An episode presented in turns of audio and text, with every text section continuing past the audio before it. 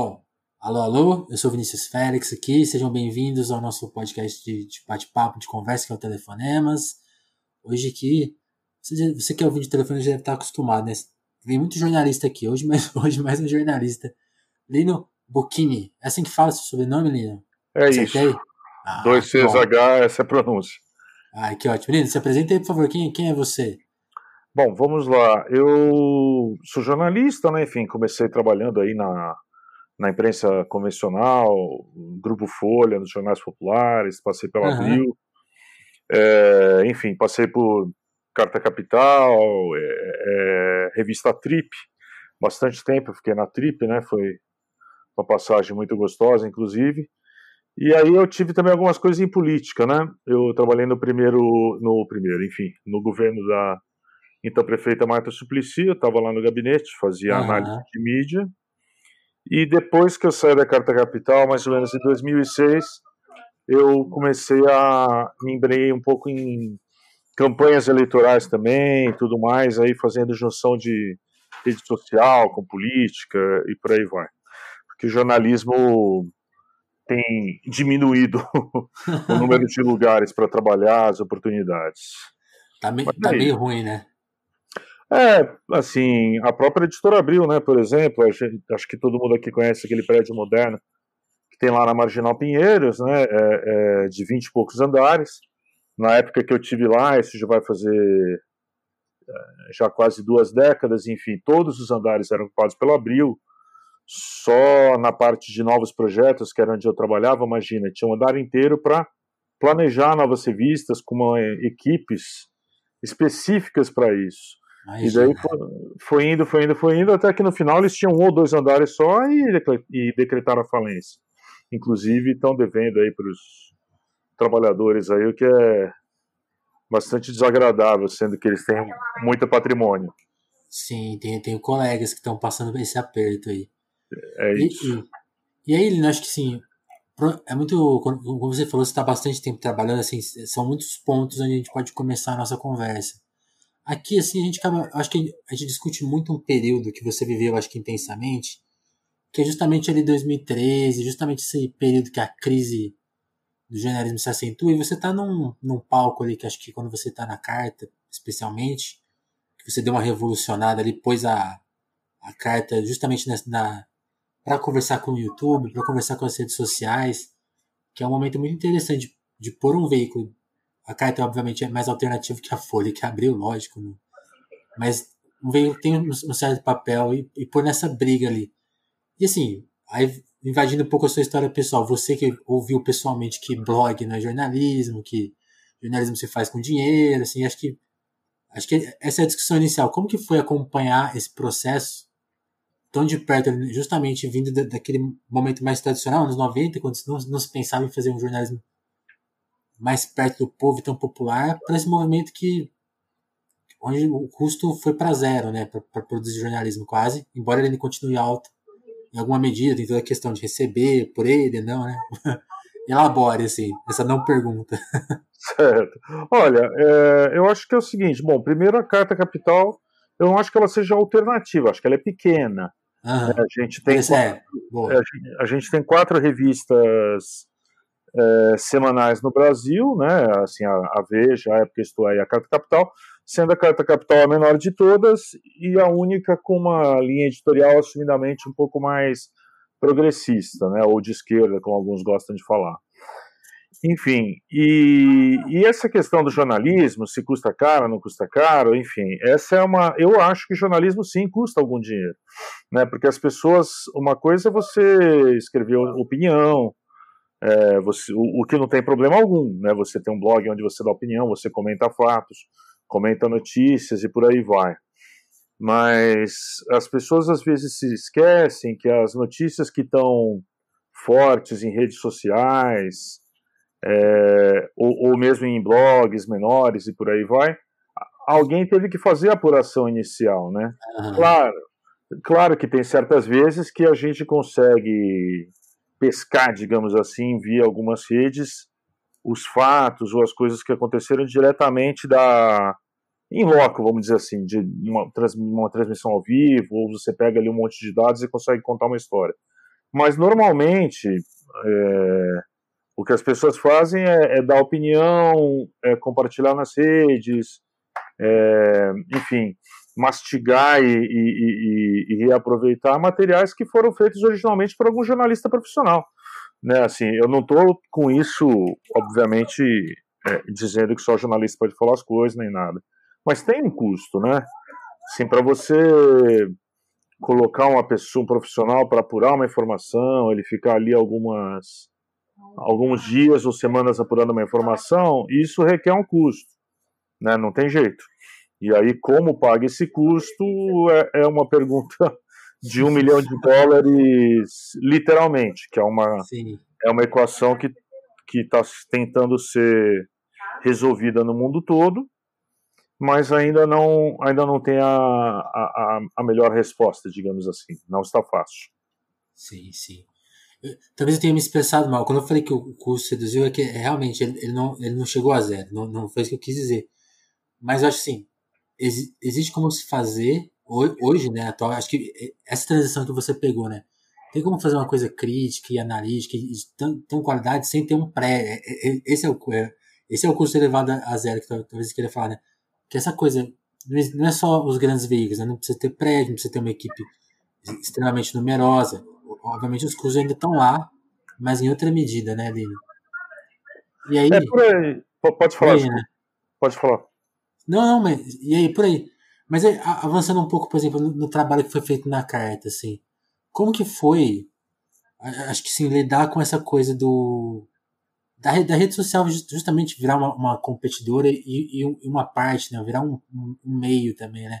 Sei lá, colocar o um, um Mino para falar em vídeo, toda eu queria que você contasse um pouco desse, desses raciocínios que você foi desenvolvendo, não só na carta, mas também nos outros lugares, assim, como que bolando essas, essas estratégias para conseguir se comunicar.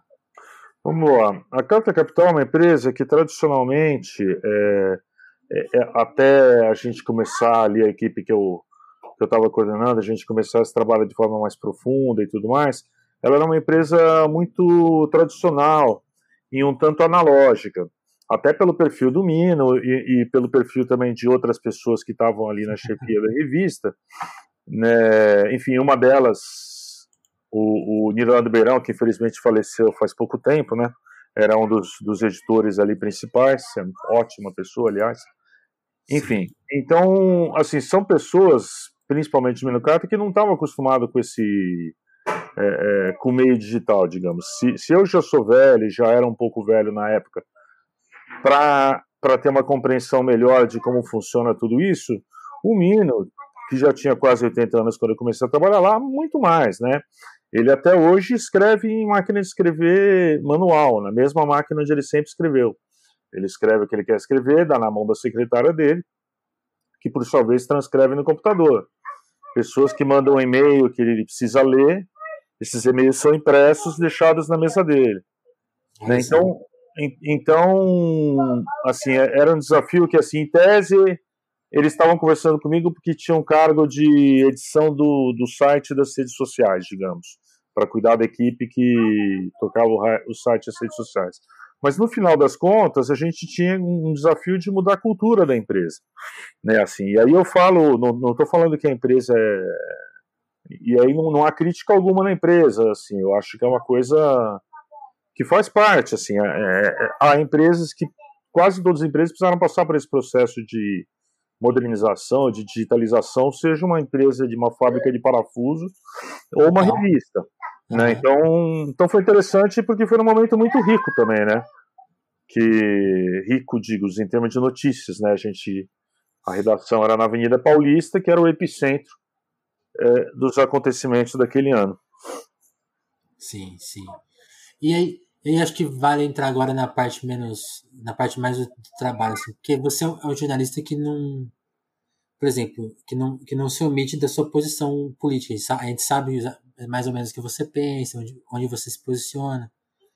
E aí, como que você acha que justamente nesse processo isso começou a ser? Porque eu lembro assim de que eu meio que me formei ali nos anos 10, né? Então, entenda? E tinha muito essa ilusão do, da imparcialidade, né? Dessa coisa bem da, do, do, que tem, tem a ver com toda a parte da indústria do jornalismo, de, colocar o cara ali para fazer uma função bem apagadinha ideologicamente, né? Tipo, o cara não entrar bem sem ideia ali para não questionar muito. Como que você lê isso? Como que você aprendeu meio que a ser assim? É, você foi, como que você foi aprendendo isso? Assim, ah, não, eu, eu tenho o direito e preciso ter meu posicionamento. Eu não sou um mero, sabe, uma, um, só uma ferramentinha. Olha, eu acho que se eu fosse repórter, sei lá, de política, de um veículo estabelecido, provavelmente eu, eu teria uma outra postura que ia me causar muita dor de cabeça, né? Eu ia tentar é, esconder um pouco mais as minhas preferências, enfim, as minhas visões de mundo, eu acho mesmo, né? Sim. Então, agora, o que eu acho é assim, no Brasil não tem essa tradição é, de veículos de imprensa e jornalistas é, colocarem a sua posição né? Assim, você chega no, nos Estados Unidos, nos Estados Unidos ou na França ou na Inglaterra, os veículos assumem claramente as suas posições, né? Assim, agora a gente, eu não sei quando esse podcast vai ao ar, mas eu, estamos conversando eu e Vinícius no dia da eleição norte-americana, Biden, Biden versus Trump, não, não sei quem que vai ganhar. Enfim, não sabemos, mas o Todos os veículos é, assumiram suas posições e fizeram editoriais, dizendo por que, que acho que tem que votar em um, por que, que acho que tem que votar em outro, por que, que um é melhor país ou é pior. Enfim, isso é natural. O, o, o, New York Times faz isso, que é considerado o jornal mais respeitado do mundo. O New York Times faz isso há praticamente um século.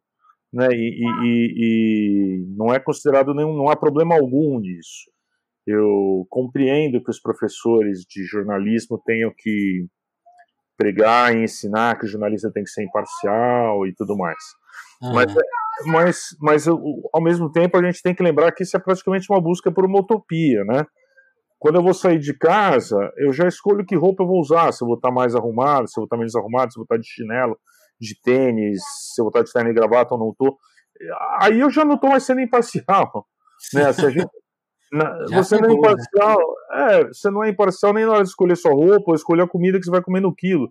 Então, assim, como é que a gente vai ser imparcial na hora de escolher o que é ou não notícia? Ou qual notícia é mais importante do que a outra? Ou qual, ou dentro daquela notícia que você julgou mais importante, qual informação é, daquela história toda que é a principal, que tem que estar no título? Então veja que como ser imparcial tendo que tomar todas essas decisões? Obviamente Sim. me parece impossível, mas tudo bem. Mas é bom que os, os, estudantes, que eventualmente se tiver algum que nos ouça, saibam que é, é muito nobre falar em imparcialidade da imprensa e dos jornalistas, mas infelizmente é um mito. Sim, né? E, é e aí que eu acho, misturando de, esses dois assuntos, tanto a, a, chegada da internet, das redes sociais e a questão da, do posicionamento político dos jornais. Né? Acho que nos Estados Unidos eles conseguem fazer isso com, com essa liberdade que você mencionou por conta que lá se tem claro a posição do establishment, né? não tem nenhum, nenhuma posição acaba ficando muito fora do establishment. No Brasil, o, o, tem o Partido dos Trabalhadores, né? Vira, tem essa confusão. Nenhum, nenhum jornal vota porque ele acaba ele já, ele já votou, né? Já tá, ele já é o próprio voto dele, né? Talvez, não sei, não sei se você concorda com isso. Como assim, Mas, já é o próprio voto dele? Não, não compreendi, perdão. Eu, eu, acho assim que, como ele não vota, né? Como você falou assim, por exemplo, quando tem, tem Haddad e Bolsonaro, certo. Ele, ele, não vota que nem o New York Times fala, Biden ou Trump, né? Mas ele, no fim ele já votou, isso, sabe? Acho que tem um pouco isso, né? Ele já, o voto já está dado sem estar tá dado, né? É, é por aí, porque às vezes o, muitos veículos e alguns editores tem uma busca é, por uma suposta imparcialidade que acaba trazendo uma série de distorções, uhum. né? Assim, então, né, ou, ou, usando o termo que muita gente usa, a tal da falsa simetria, digamos assim.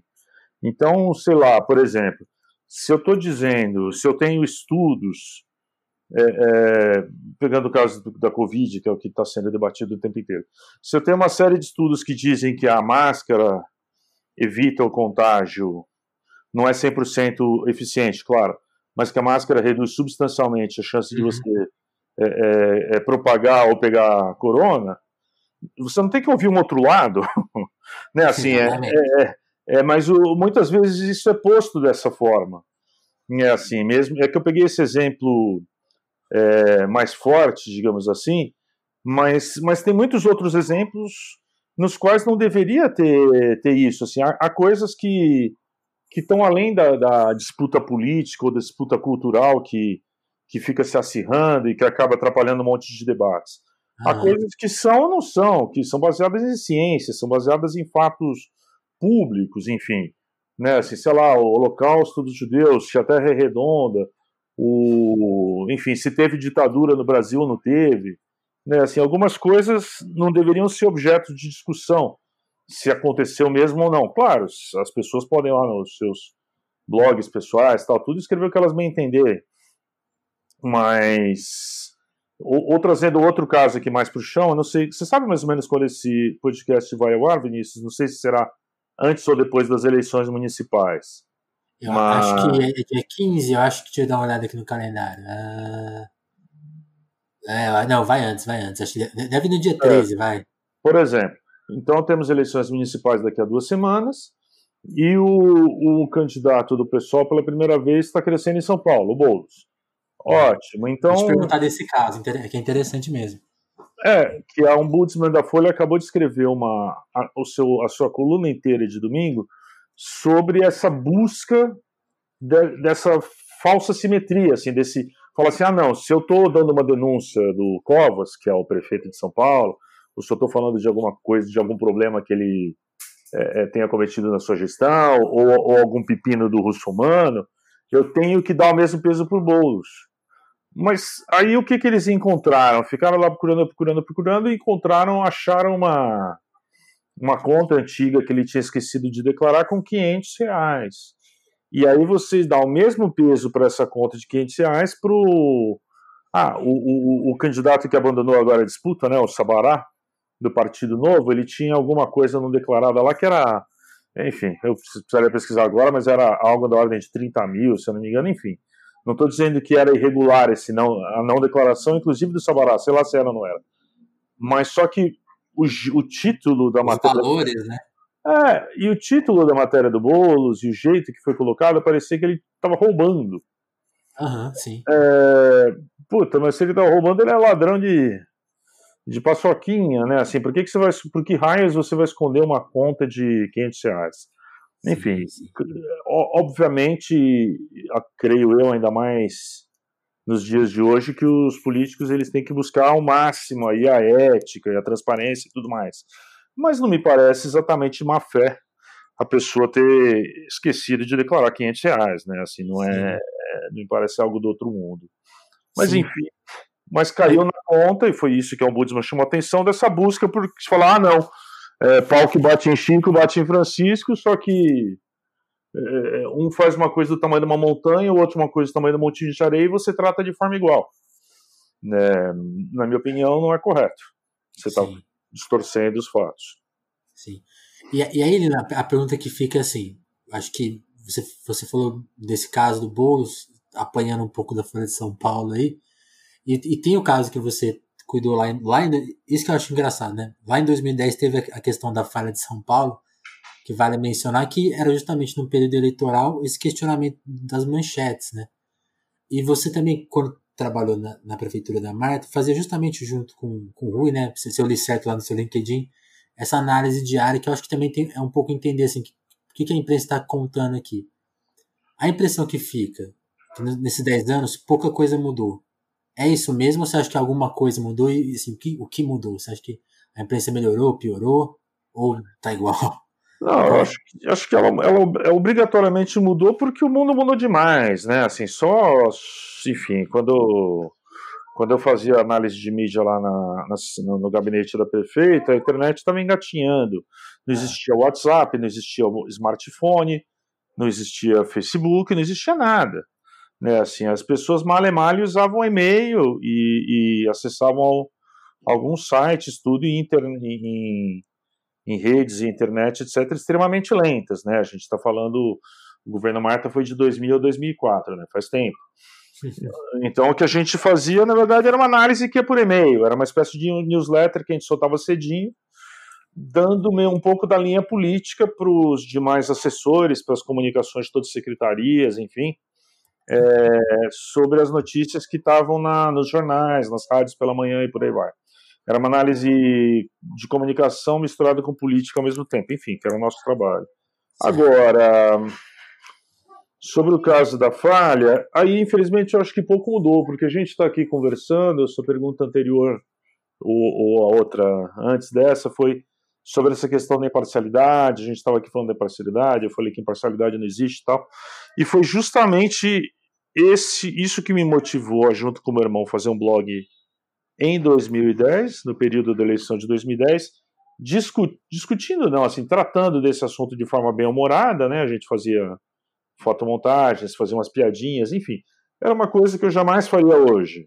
Uhum. Mas, de novo, quando a gente fala em 2010, a, a sociedade, tá, as coisas evoluem tão rápido, parece que a gente está falando de outro século. Em 2010 também não existia WhatsApp ainda. É, também não existia smartphone ainda. Estava começando a querer chegar no Brasil o smartphone. Né? E, e, e, o Facebook tinha começado no Brasil acho que em 2009, alguma coisa assim. Estava engatinhando ainda. Eu vejo umas postagens minhas que o Facebook relembra de 2009, 2010. É outro mundo. Enfim, parece que faz um século. Então é naquele momento.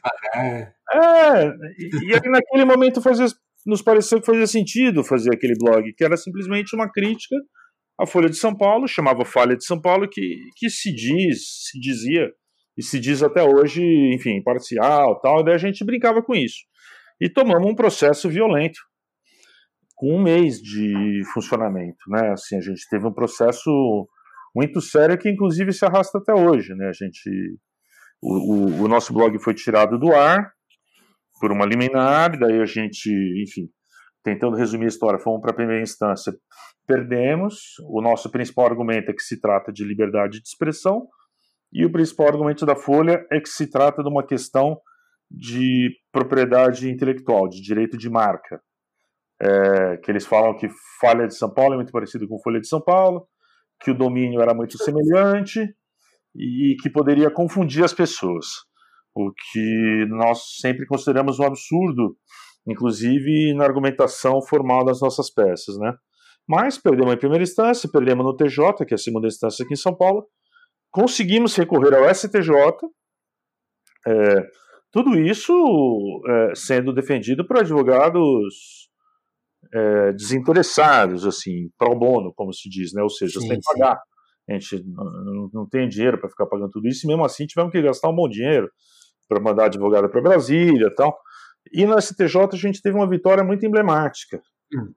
Caímos numa turma lá, né, que é como eles distribuem, o STJ, se não me engano, são 33 ministros, eles distribuem numa série de turmas, e caímos numa turma de cinco ministros, e ganhamos de 4 a 1, né, assim, os ministros deram um sabão na Folha, inclusive, onde já se viu, tal, tal, liberdade de expressão, não sei o quê.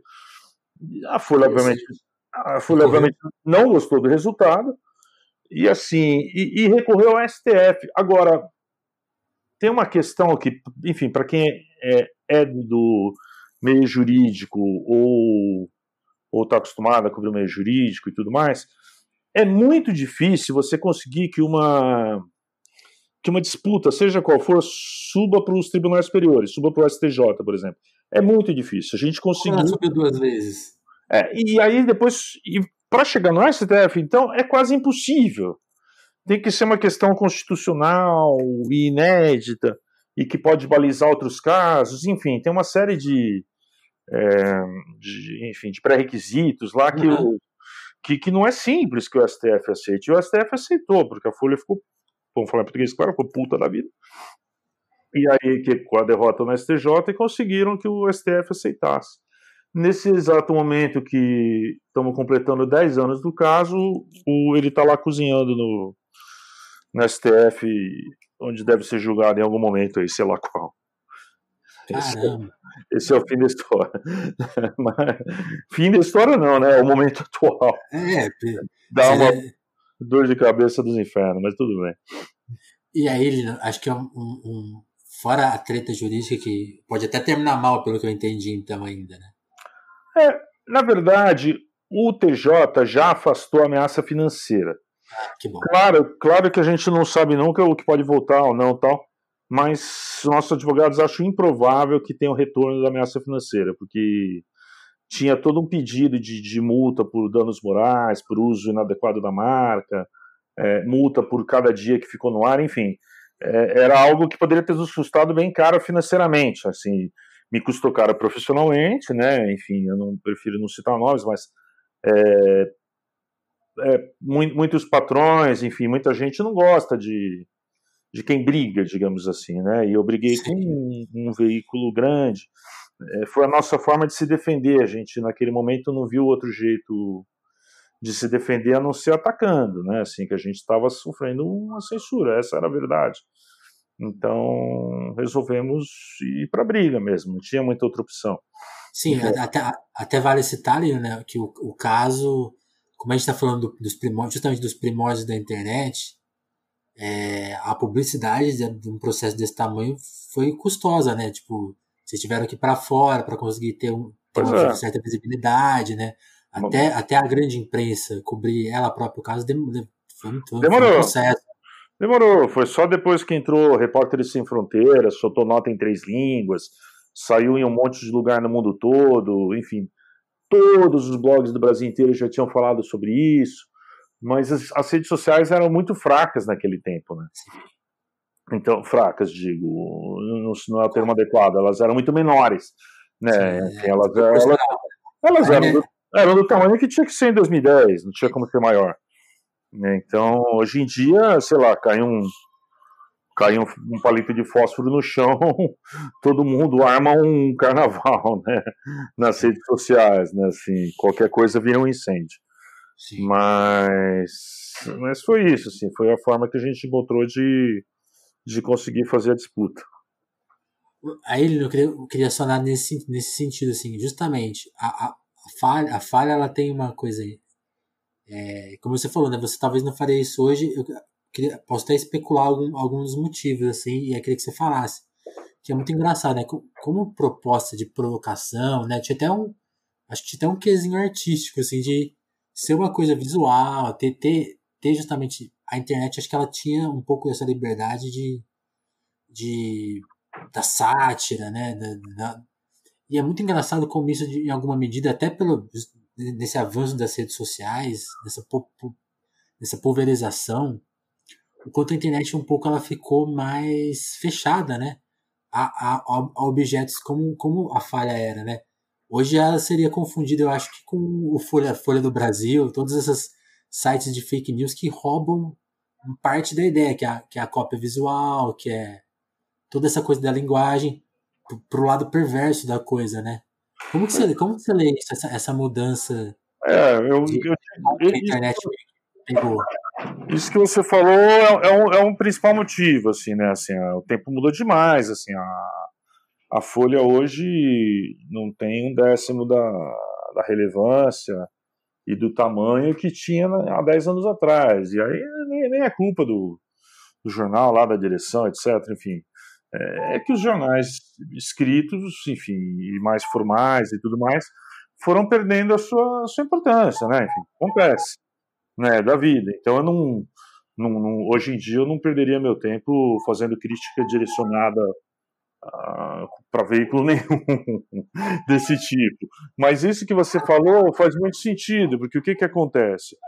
Ah, o, o, as redes bolsonaristas, vamos falar de novo, vamos dar nome aos bois, principalmente, português claro, e algumas outras, é, se escondem sob esse manto da falta de proteção para disseminar fake news para diabo e para fazer campanhas terríveis de difamação, de, de destruição de reputações é, é, e de, enfim, de interferência em processos eleitorais de forma absolutamente não ética. Então, e até surgiu no, no Twitter, eu acho que existe até hoje, uma conta falha de São Paulo que tem muitos seguidores. E a gente ficou preocupado, porque era uma conta muito bolsonarista. Nossa. E, e com muitos seguidores e que disseminava fake news. Então a gente até fez um, um. Eu postei na minha rede, o meu irmão postou na rede dele. A gente fez um aviso falando: olha, essa conta não é nossa. por, favor, né? Assim, mas é triste porque essa, essa, essa briga distorcida do que é o, e o que não é liberdade de expressão é, um, é, uma, é uma coisa que o Trump usa, que o Bolsonaro usa demais, e outras, outras figuras públicas semelhantes a eles usam muito, né? Assim, você fala, ah, mas eu não posso agora, sei lá, é, xingar a mãe de não sei quem, ou dizer que não sei quem rouba, e na verdade ele não rouba. É, uma coisa não tem nada a ver com a outra. Né, assim, a, mim, a gente usa o termo fake news, às vezes eu acho que ele é até bonito demais, porque ele é inglês tal. A fake news é a boa e velha mentira, né? Uhum. Então, mentira não pode ser confundido com liberdade de expressão, especialmente no, ainda mais no momento que altera eleições. Exato. Ou, ou, que destrói reputações de pessoas, enfim. Não, não tem nada a ver uma, não tem nada que ver uma coisa com a outra, enfim. Mas é, sim, é a sim. vida, essa é a batalha nossa do dia a dia, né? Sim, né? E, e, e aí vou, acho que essa, esses, essas frases, esses lugares, eles conseguem ser muito usados, né? Como, como assim, acho que o governo Bolsonaro faz isso o tempo todo, né? Ele pega frases que fazem sentido e tiram o sentido original, tipo, livre, é, eu bato muito nessa tecla aqui no podcast, essa coisa do livre é coisa de elite, é, é coisa da coisa, coisa questões econômicas. Ele pega frases que têm um fundo de verdade e consegue transformar em mentiras, né? E a fake news ela é isso, ela ela não tem nada a ver com, com liberdade de expressão, ela tem a ver com liberdade de ataque, né, de violência, é uma coisa é uma coisa criminosa, né? É, é isso, é o infelizmente é o que é um dos pontos centrais do debate político hoje é, é muito calcado justamente na desinformação, o, o, que é uma loucura e funciona, né? Sim. Eu queria, eu, eu queria que você contasse um pouco do seu trabalho atual, como você falou, né? Você acabou o jornalismo virou isso que, tá, que a gente está vivendo, é complicado trabalhar, complicado ter espaço. E você está trabalhando mais com, com questão eleitoral. Política, simples. E muito com campanha também. Eu, enfim, num dado momento da carta, que ela já estava. É, a, a, carta vem, vem tendo nos últimos anos enormes dificuldades financeiras, enfim. Todos, ah. Todas as empresas de comunicação vem tendo, e as que são menores, como a Carta Capital, é, é o impacto é ainda maior, obviamente. Bom, Sim. e aí ele estava estava acontecendo uma série de cortes internas, etc. E, e eu não cheguei a ser cortado, mas no meio de dessa situação que já não estava muito boa lá dentro, não por culpa da, da família Carta, né, mas enfim, por culpa da, da falta generalizada de dinheiro para financiar o jornalismo, mesmo que é o assunto que a gente falou mais cedo. Um, um, casal de amigos que tem uma agência de comunicação e publicidade muito baseada em, em questões ou política ou eleitorais, me chamou para trabalhar com eles, eles já tinham chamado faz tempo e eu acabei indo. Né, aí, e trabalhei numa série de campanhas, e trabalhei, enfim, trabalhei para o PT também na, na, na, no manejo das redes sociais, e trabalhei em algumas campanhas fora do Brasil. Né, inclusive agora no começo do ano eu estava na Bolívia. Né, eu estive na Bolívia de janeiro até abril trabalhando na campanha do, do candidato vitorioso, aí, do Lúcio Arce. É, eu, eu só acabei voltando por causa da pandemia, né? E a gente, enfim, a pandemia deu uma atrapalhada geral. Muita gente acabou demandando e foi meu caso, enfim, eu tenho diabetes, tenho algumas outras questões, eu ando tem que se cuidar, né? Ando bem recolhido desde então. Sim. Mas tive ótimas experiências, assim, a gente fez a campanha Fiquei morando em Natal em 2018, quando a gente fez a campanha vitoriosa da Fátima Bezerra, atual governadora do estado, e passei por, pela Colômbia, El Salvador e mais recentemente pela Bolívia. E o que eu tenho feito ultimamente é, é fazer um casamento aí entre a comunicação, principalmente redes sociais, né, que é onde as pessoas mais comunicam hoje em dia, e a política, que não parece uma coisa simples, mas olha, é, dá um certo trabalho. É, não, eu acho que não é nada simples, né? Porque você precisa ter um pé em cada coisa, você precisa conseguir entender um pouco dos dois lados. Mas tem, tem por enquanto, tá, tem, tem ido bem. Trabalhei no Sindicato Metalúrgico da ABC, fiz um trabalho grande para eles lá também faz uns dois anos. Bom, sim, sim. Mas tá, mas tá, tá interessante. Né, assim, foi o caminho que eu acabei encontrando aí para seguir a vida profissional. Sim. E quando você falou que parece fácil, e eu, eu, eu, realmente acho que é a coisa mais difícil do, do momento, assim, é, como, assim como, assim como você falou que financiar o jornalismo hoje é, é, é a pergunta de um milhão de dólares, talvez como cuidar das redes sociais e tocar alguns projetos, é, acho que é a pergunta de um bilhão, assim, porque as redes sociais mais populares hoje, elas, eu, eu entendo elas, eu queria saber até a sua leitura, elas têm um posicionamento, assim, de, de direita, né? Então elas, acho que elas dificultam muito a vida do, dos partidos progressistas das pessoas que não se alinham a, certos valores de direitos, porque elas, elas não, o funcionamento delas não não é para esse tipo de discurso, assim. Como que é? Você concorda e discorda dessa visão? E aí depois eu queria que contasse um pouco, assim, tipo, como que foi ver esse movimento da Bolívia e como que você entendeu eles? Como que uma campanha de esquerda ganhou lá? Acho que, acho que é até difícil comparar com o Brasil pelo tamanho e a proporção das coisas, né? Mas queria, que você faça um pouco dessas, dessas duas visões. Primeiro, essa coisa das redes sociais, depois, mais especificamente da Bolívia, que você viu de perto. Olha, primeiro sobre as redes. Bom, a gente tem aí uma, uma, uma desvantagem. Se você tiver um mínimo de ética, mínimo de, de, de, de peso na consciência, que seja, você já sai em desvantagem no trabalho das redes sociais. Mas é verdade, assim, porque você, se você vai trabalhar sem fake news alguma e com mínimo de ética, você já tem uma dificuldade tremenda em conseguir equilibrar o jogo. Em qualquer é, lugar, né? Vale ressaltar. Exatamente. E isso não é, uma, não é só uma visão subjetiva. Existem estudos é, é, feitos por. Posso até mandar depois. É, por, que mostram que uma notícia falsa ela se dissemina de seis a sete vezes mais rápido do que, uma, do que um fato, do que uma notícia verdadeira.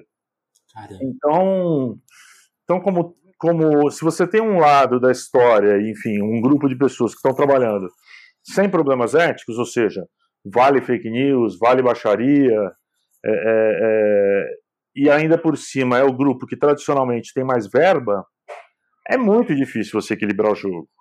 Né? Você precisa de muita inteligência política, muito jogo de cintura, né? É muito planejamento de comunicação, enfim. É... E, de novo, também não, não existe uma receita acabada ainda, né? para como enfrentar esse, esse momento, né? Assim, tá, tem um monte de gente estudando, eu estou lendo tudo que é livro, artigo e acompanhando de casa, enfim, tá todo mundo tentando encontrar caminhos para combater esse tipo de uso aí do, das redes da comunicação, mas não é exatamente simples. Em relação à Bolívia, apesar dela ser um país menor, ela tem um certo peso aqui na América do Sul e ela é bem emblemática. Ela tem um peso porque ela tem muito gás, né? Ela tem uhum. um certo peso econômico. O Brasil tem uma dependência bem razoável aí do, do gás boliviano.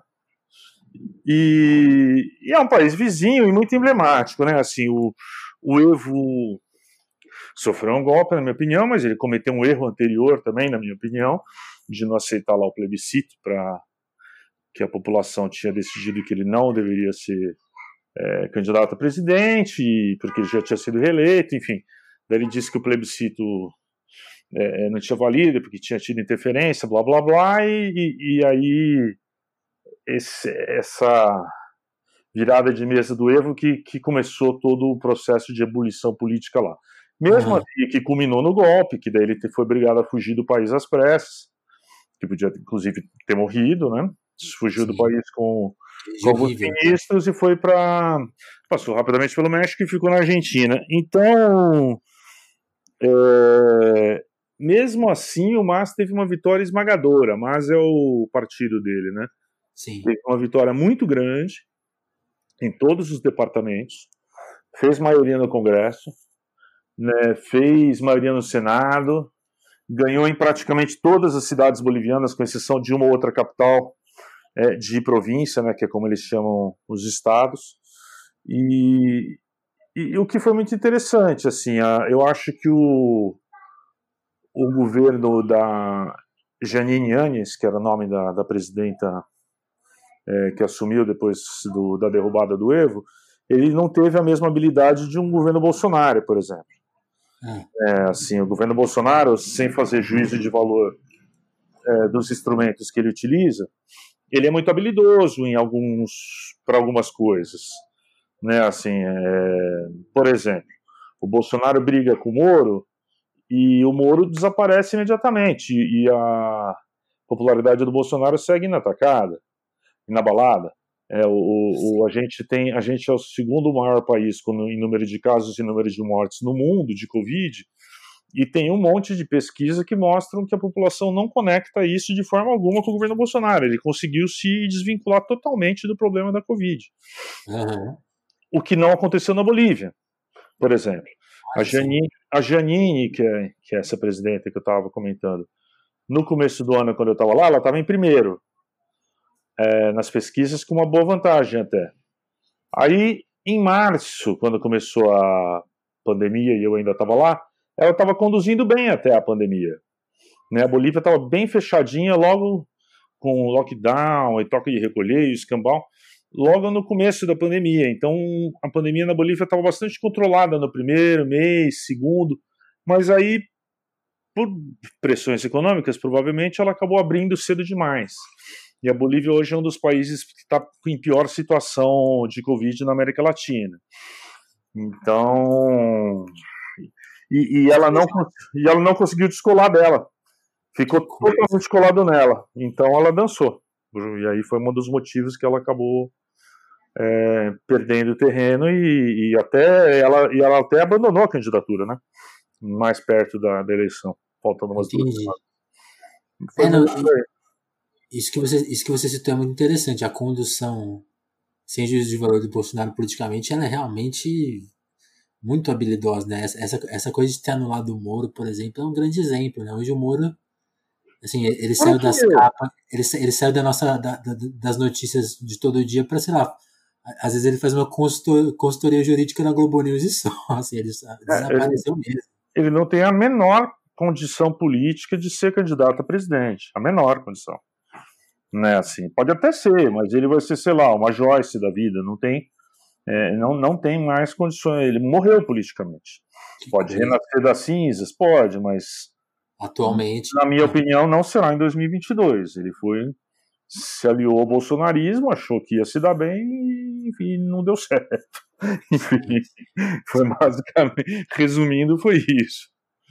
É, não, é. É, é muito curioso isso, assim, essa, essa, justamente essa habilidade. Assim, o cara desvencilha de tudo já, já eliminou um grande concorrente e é o trabalho dele, né?